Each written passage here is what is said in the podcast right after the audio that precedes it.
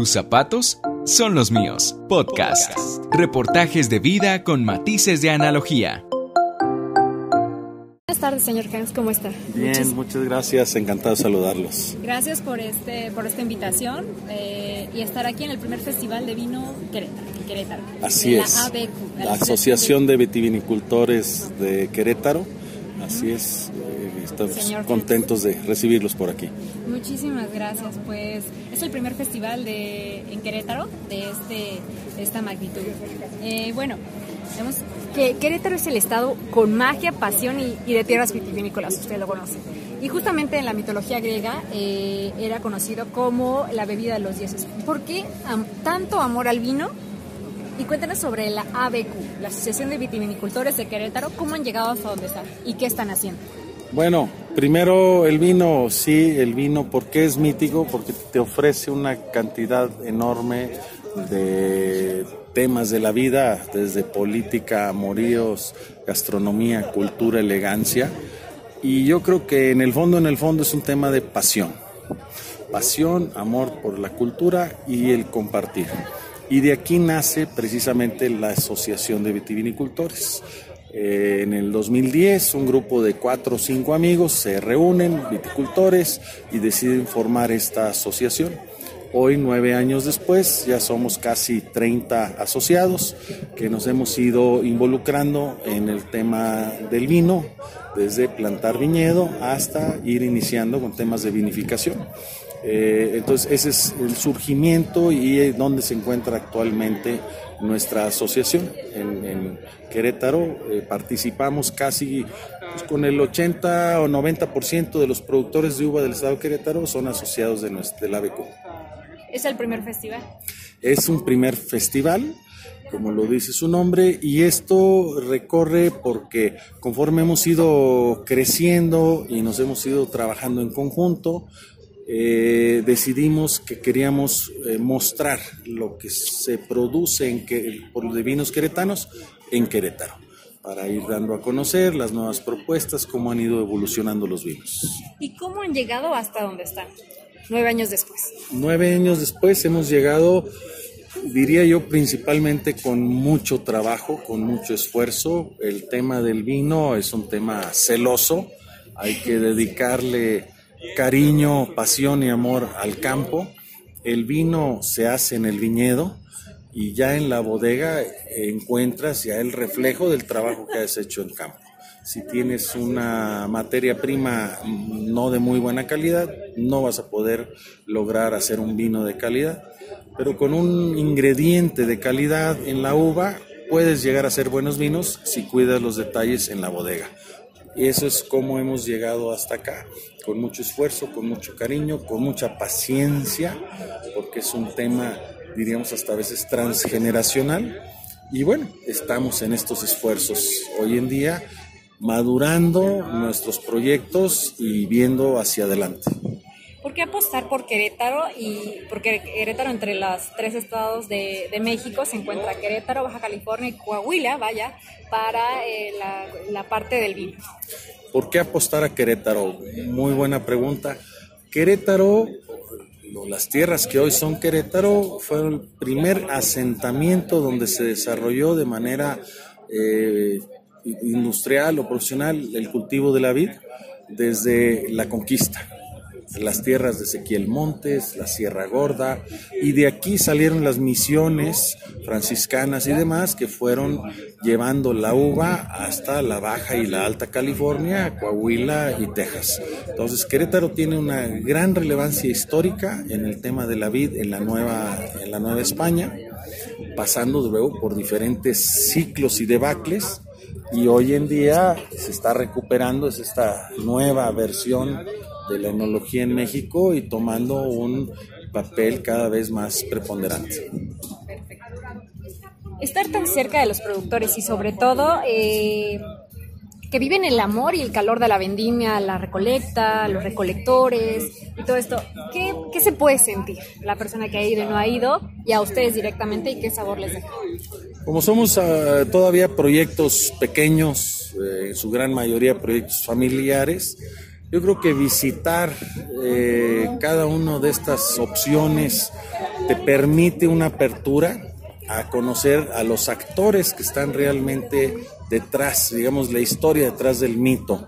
Entonces te vas a encontrar con gente que, que elabora, que trabaja en el campo, que trabaja en la bodega, que se desarrolla en la parte comercial y detrás de ello todo este amor, esta pasión en desarrollar el tema de la, enología, el enoturismo, junto con la gastronomía, etcétera.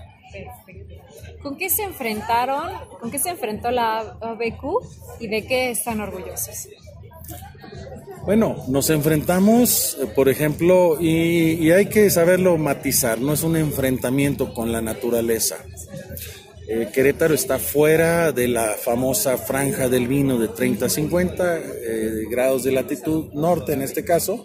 Querétaro estamos a 20 grados y 35 minutos, por decir así. Estamos y compensamos con la falta de latitud con altitud. Estamos a casi 2.000 metros sobre el nivel del mar. Pero esto nos lleva a un concepto que hemos descubierto aquí en Querétaro que se llama viticultura extrema. Nos llueve en época de maduración y cosecha, tenemos granizadas en primavera y en otoño, eh, lluvias eh, torrenciales, eh, granizo, heladas, niveles de insolación, de rayos ultravioletas este, importantes. Y entonces todo esto hace que sea un reto y esta viticultura extrema. A eso nos hemos enfrentado. ¿Cómo lo hemos resuelto? No peleándonos con la naturaleza, sino usándola a favor. Las lluvias del verano refrescan el viñedo y buscamos sacar el agua con cultivos en los surcos, etcétera, para ir conservando esa frescura y esa calidad en la fruta y de ahí pues lo demás es consecuencia. ¿Y de qué está orgulloso? Orgullosos, híjole, eh, es una palabra ahora que puede tener muchos matices. Nos sentimos orgullosos del trabajo, del esfuerzo que estamos haciendo. Y, ¿Qué le llena el alma también? Nos llena el alma un tema que hemos logrado hacer de la ABQ, una asociación de amigos. Eh, nos consideramos un gremio muy unido. Es una sola asociación en el estado de Querétaro que agrupa a más del 80% de los productores, que tiene que ver con 7, 8 municipios involucrados en el estado de Querétaro y que como un grupo unido nos hace fuerte y esa fortaleza se ve reflejada en este primer festival, donde aquí estamos todos los actores del vino en Querétaro en un solo lugar para ofrecer nuestras más de 180 etiquetas que tenemos actualmente. Asimismo, Querétaro se encuentra, como lo mencioné, entre los principales Querétaro, Baja California y Coahuila. ¿Qué piensa al respecto? Bueno, eh, sin duda alguna, los números hablan por sí solos y en Baja California se produce prácticamente el 80% del vino de México con sus propias características. Coahuila es una zona vinícola muy antigua, de las también muy antiguas de la Nueva España que prevalecen hasta hoy en día. Porque Querétaro, si bien tiene una historia previa, pues se fue desapareciendo y resurgiendo en dos o tres etapas el tema de la vida. Eh, Querétaro es el primer productor de vino espumoso a nivel nacional, eh, tercer productor en superficie de uva, después de, obviamente, Baja California y Coahuila, que nos llevan muchos años de delantera. Sin embargo, se ve la frescura y el esfuerzo que se está haciendo con apenas 500 hectáreas de las 6.000 hectáreas. Es decir, tenemos menos del 10% de la uva en México, pero eh, con un gran empuje y una gran diversidad y una buena oferta de vinos que estamos ofreciendo. Entonces, eh, no, el sol sale para todos. A nivel, respecto a nivel nacional e internacional, ¿cómo visualiza el vino queretano, el mexicano en sí? Si tienen apoyo del gobierno, en este caso, y ahora justo que también van a dar una conferencia sobre el cambio climático. Bueno, eh, a nivel nacional, eh, tres de cada diez botellas de vino que se consumen en México son vino mexicano. El 70% es vino de importación Por lo cual hay un área de oportunidad en la medida en que los productores de vino mexicano vayamos teniendo una mejor oferta hacia el mercado, pues ir eh, ganando eh, estos pequeños escalones de que llegar a que la mitad del vino que se consume en México sea mexicano, por ejemplo. Entonces, esto, esto nos lleva a que pues, el gran porcentaje del vino mexicano se consume en México. Sí hay algunos productores, normalmente los más grandes, que exportan. Por ejemplo, tenemos el caso en Querétaro, Freixenet, eh, que ha sido un gran protagonista, el 25% de su producción la exporta fuera de México. Entonces, eh, eso nos va llevando. Apoyo del gobierno, hemos trabajado muy de la mano eh, con las autoridades estatales, municipales. Este mismo festival es también resultado y el reconocimiento del gran apoyo que hemos tenido por parte de la Secretaría de Turismo, del Gobierno del Estado, los gobiernos municipales, Secretaría de Cultura, etcétera. Entonces, tenemos una relación muy estrecha, autoridades y el sector empresarial. ¿Y con el cambio climático?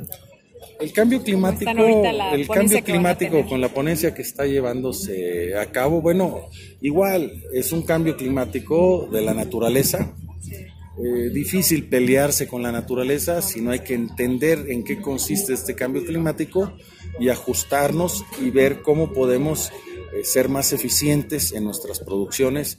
Nos va a ir llevando por, posiblemente a pequeñas vinificaciones, a buscar hacer cosechas parciales en lugar de una gran cosecha y esto se debe de ver reflejado en la calidad del vino. Como consumidor local o extranjero que está de visita, eh, ¿cómo, ¿cómo, conocer más etiquetas de vino mexicano? Eh, atreviéndose a probar. Siempre, vamos por las etiquetas clásicas, las que más mercadotecnia tienen, o la más cara, etcétera. Entonces, tenemos esta oferta en diferentes lugares de Querétaro. Tenemos, por ejemplo, como asociación en el centro, en el corazón del centro de la ciudad de Querétaro, un local, un establecimiento de donde se genera toda la información de las diferentes rutas. El tema enoturístico es de las vinícolas, tenemos las vinícolas más visitadas a nivel mundial y recibimos más de 800 mil visitas al año en Querétaro, el sector enoturístico. Esto va dando a conocer las propuestas de las diferentes eh, etiquetas. Y si en los centros de consumo que van piden que vino queretano, eso irá eh, motivando a los restauranteros a que incluyan en su carta no solo etiquetas eh, extranjeras o de orden nacional, sino también vino queretano en Querétaro. ¿Se puede platicar de vino altura? ¿Vale? ¿Vinaltura? Sí. ¿Nos puede platicar? Bueno, Vinaltura es un proyecto familiar que surge en 2013. Somos una vinícola joven. En nuestro primer año de vinificación fue 2016, lo cual quiere decir que ahora 2019 es nuestro cuarto año. Y bueno, hemos elaborado vinos eh, con la asesoría de un gran amigo y enólogo de México, Hugo da Costa. Y, esto nos ha apoyado a ir teniendo siempre un compromiso con los altos estándares de calidad para tener una propuesta de vinos blancos, rosados, tintos, espumosos, de postre. Y, y vamos todavía en fase experimental, leyendo lo que la tierra, el viñedo nos va dando o nos ofrece para en un par de años más que ya tengamos mayor madurez, ir perfilando eh, la vocación siempre vinícola de, nuestra, de nuestro proyecto Vinaltura y, y, bueno, buscando la aceptación de nuestros vinos, que se vea reflejado el esfuerzo que tenemos detrás. ¿Y qué, qué, qué espera más de ABQ? ¿Qué proyectos trae? ¿Qué más? ¿Qué viene? Como proyectos de ABQ, eh, por ejemplo, nos juntamos en esta unión lo próximo, ¿se puede decir? no se puede decir. Los próximos, no, sí se puede decir, los próximos eh, eventos, por ejemplo, hicimos eh, un vino representativo del ABECO. Sí, se lanzó anoche, se va a liberar al mercado octubre, noviembre o posiblemente el año que entra, donde participamos directa o indirectamente todos los asociados. Es un vino que nos representa, que representa Querétaro y algo muy importante sobre las diferentes regiones. Los vinos de Ensenada saben a Ensenada, los vinos de Coahuila saben a Coahuila y queremos que los vinos de Querétaro sepan a Querétaro. Y este vino de ABQ sabe a Querétaro. ¡Ay, qué padre! ¿Y a qué le sabe? Tiene, por ejemplo, lo que vamos descubriendo en un perfil, eh, por los retos que tenemos en la maduración, tenemos un grado alcohólico más razonable, no tan potente, 13, 12 y 9 de, de grado de alcohol, con una acidez muy presente, que es parte de la estructura y la columna vertebral del vino para su conservación. Es una acidez natural muy agradable, que nos da frescura y un perfil aromático, una expresión en nariz explosiva muy padre a fruta, buscamos esa frutalidad. Y con estos tres elementos creo que van a ser características importantes de la tipicidad queretana que estamos descubriendo. Como aprendizaje de vida y experiencia, ¿qué se lleva a nivel personal y profesional, por último? Bueno, eh, a nivel eh, personal, es el trabajo en equipo, el que la familia está involucrada, son proyectos transgeneracionales, van más allá de una generación. Entonces, el pasar la estafeta a la siguiente generación creo que es una gran satisfacción a nivel personal.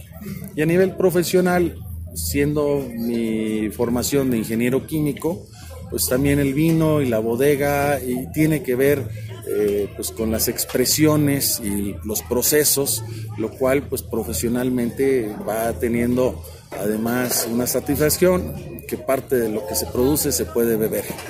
Y la parte, por otro lado, artística, puesto que el vino es la única obra de arte que se puede beber, tienes el disfrute y la compañía eh, con los amigos, los seres queridos, de compartir este esfuerzo y estos logros personales y profesionales.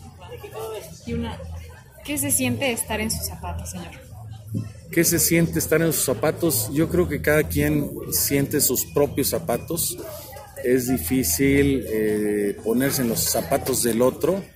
Eh, ¿Qué se siente? Bueno, satisfacción en poder participar y, ayudar a que Querétaro vaya creciendo como región de vinos. Su sencillez, y conservar siempre los pies en la tierra, que el vino en este caso sea el protagonista y, uno alrededor sea simplemente escenario, eh, facilitador de nuevas propuestas, de nuevos proyectos, de nuevas generaciones. Y esa es la manera de trascender sin imponer, sino simplemente con ayudar. ¿Algo que desea agregar? Pues que se la pasen muy bien. Sí, siempre es importante el vino, a diferencia de otras bebidas alcohólicas, eh, es para compartirse, no es para beberse solo, lo cual te da una ocasión de compartir, de tener un momento de alegría y siempre buscando el consumo del vino con moderación, puesto que ahí está la clave del disfrute, la compañía, la convivencia y, disfrutar de lo que el vino te ofrece, siempre con moderación. Muchísimas gracias. Escuchaste, tus zapatos son los míos. La dirección editorial es de Betty Muñiz, la producción, música y el diseño sonoro corre a cargo de Juan Carlos Román. Les recuerdo que tus zapatos son los míos, estamos en Spotify, Pocket Cast, Google Podcast, Radio Public, iTunes, Breaker y por supuesto en tus